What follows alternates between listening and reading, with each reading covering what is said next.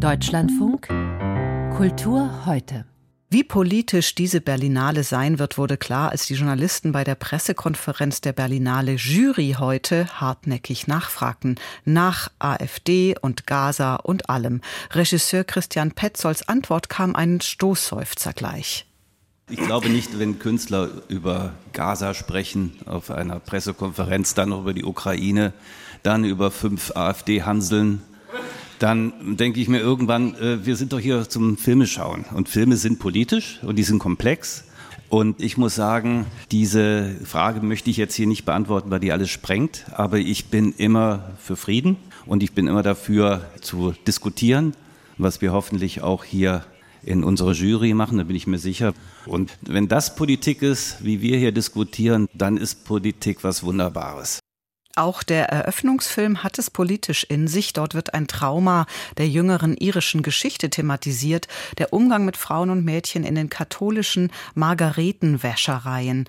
Small Things Like These mit Killian Murphy läuft außer Konferenz, Konkurrenz und wir besprechen diese Weltpremiere morgen an gleicher Stelle.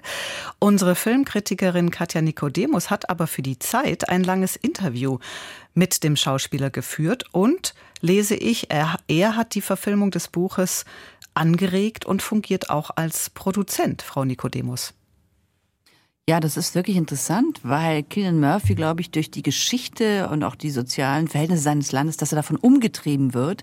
Das ist ein Schauspieler, der sich auf interessante Weise mit seinem Land identifiziert, aber nicht auf eine ja hyperpatriotische Weise. Und ich glaube, dass dieser Film für ihn sehr wichtig ist, weil eben auch dieses Schweigen über diese entsetzlichen Zustände in diesen Wäschereien, hat er gesagt, das betrifft eben auch seine Familie. Und es ist sozusagen insgesamt eine kollektive Aufarbeitung. Und es geht auch viel um Empathie. Genau, weil dieser Kohlenhändler, den er spielt, das kann man ja auch in Claire Keegans Buch lesen, ähm, das ist ein, in Anführungszeichen einfacher Mann, der mitbekommt auf einmal, in einem ähm, Kohlenkeller wird ein, ein Mädchen von diesen ja, Nonnen und Schwestern eingesperrt, mitten im Winter, und der auf einmal sich äh, darüber klar wird, instinktiv, er kann nicht mehr schweigen. Er kann diese Verdrängung einfach nicht mehr mitmachen, mhm. auch in seiner eigenen Familie nicht. Mhm. Mehr dazu also morgen. Lassen Sie uns auf den Wettbewerb schauen, Frau Nikodemus. Was kann man da denn schon orakelartig sagen? Wird die Berlinale ihrem Ruf gerecht? Ich finde, dass der Wettbewerb erstmal insgesamt sehr ähm, ja interessant, faszinierend quergewürfelt ist. Also es gibt bekannte Namen aus der Festivalwelt, in Mauretania Abderrahmane Sissako, die Franzosen Olivier Assayas und Bruno Dumont. Es gibt Andreas Dresen, eben den wirklich hyperpopulären deutschen Autorenfilmer.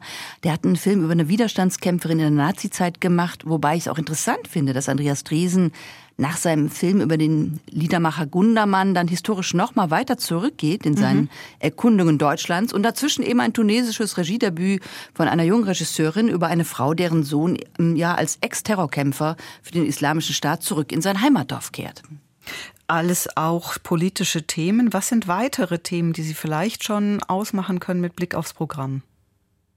Ich finde es schon faszinierend diese Filme dieser Berlinale, die führen uns wirklich, also ob Spielfilme oder Dokumentarfilme, wirklich länderübergreifend in politische Wirklichkeiten wieder hinein. Natürlich muss man auch sagen, wir müssen auch schauen, das meinte eben auch Christian Petzold, dass sie auch politisch gemacht sind. Aber zum Beispiel in der Reihe Berlinale Special läuft der neue Film des israelischen Filmemachers Amos Gitai.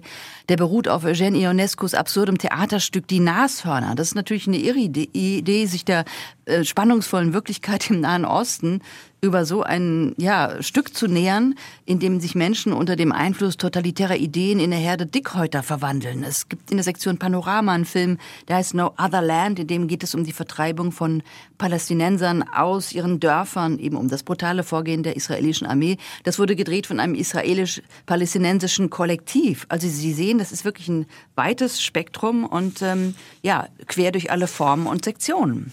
Und ein sehr politisches Programm. Jetzt wurde ja die Berlin Berlinale auch von außen im Vorfeld schon etwas politisch geschüttelt, sage ich mal. Äh, die AfD-Einladungen und Ausladungen, Petitionen der MitarbeiterInnen zu, zum Krieg in Gaza. Ganz kurz zum Schluss, Frau Nikodemus, erwarten Sie noch Weiterungen, Proteste auf dem roten Teppich, politische Aktionen? Ich meine, die wird es sicher geben. Ähm, wir leben ja in einer aufklärenden Zeit der Petitionen und Deklarationen. Wobei sich eigentlich die auch sehr gute Kulturtechnik äh, verloren hat, dass man auch mal im richtigen Moment die Klappe hält und mhm. einfach vielleicht mal das Kino sprechen lässt, ähm, weil das Kino hat ja auch einen langen Atem oder einen längeren Atem auch als unsere mediale Öffentlichkeit. Es kann wirklich auch mit dokumentarischer Tiefe auf einen Konflikt treffen und die Wirklichkeit verarbeitet schon darstellen auf der Leinwand. Es gibt zum Beispiel den ukrainischen Dokumentarfilm Intercepted, der kombiniert Bilder der Zerstörung äh, zerbombte Städte in der Ukraine mit abgehörten Telefonaten russischer Soldaten. Und für solche Dokumentarfilme eben fährt man zur Berlinale und geht ins Kino. Herzlichen Dank, Katja Nikodemus. War das zum Start der Berliner Filmfestspiele heute Abend.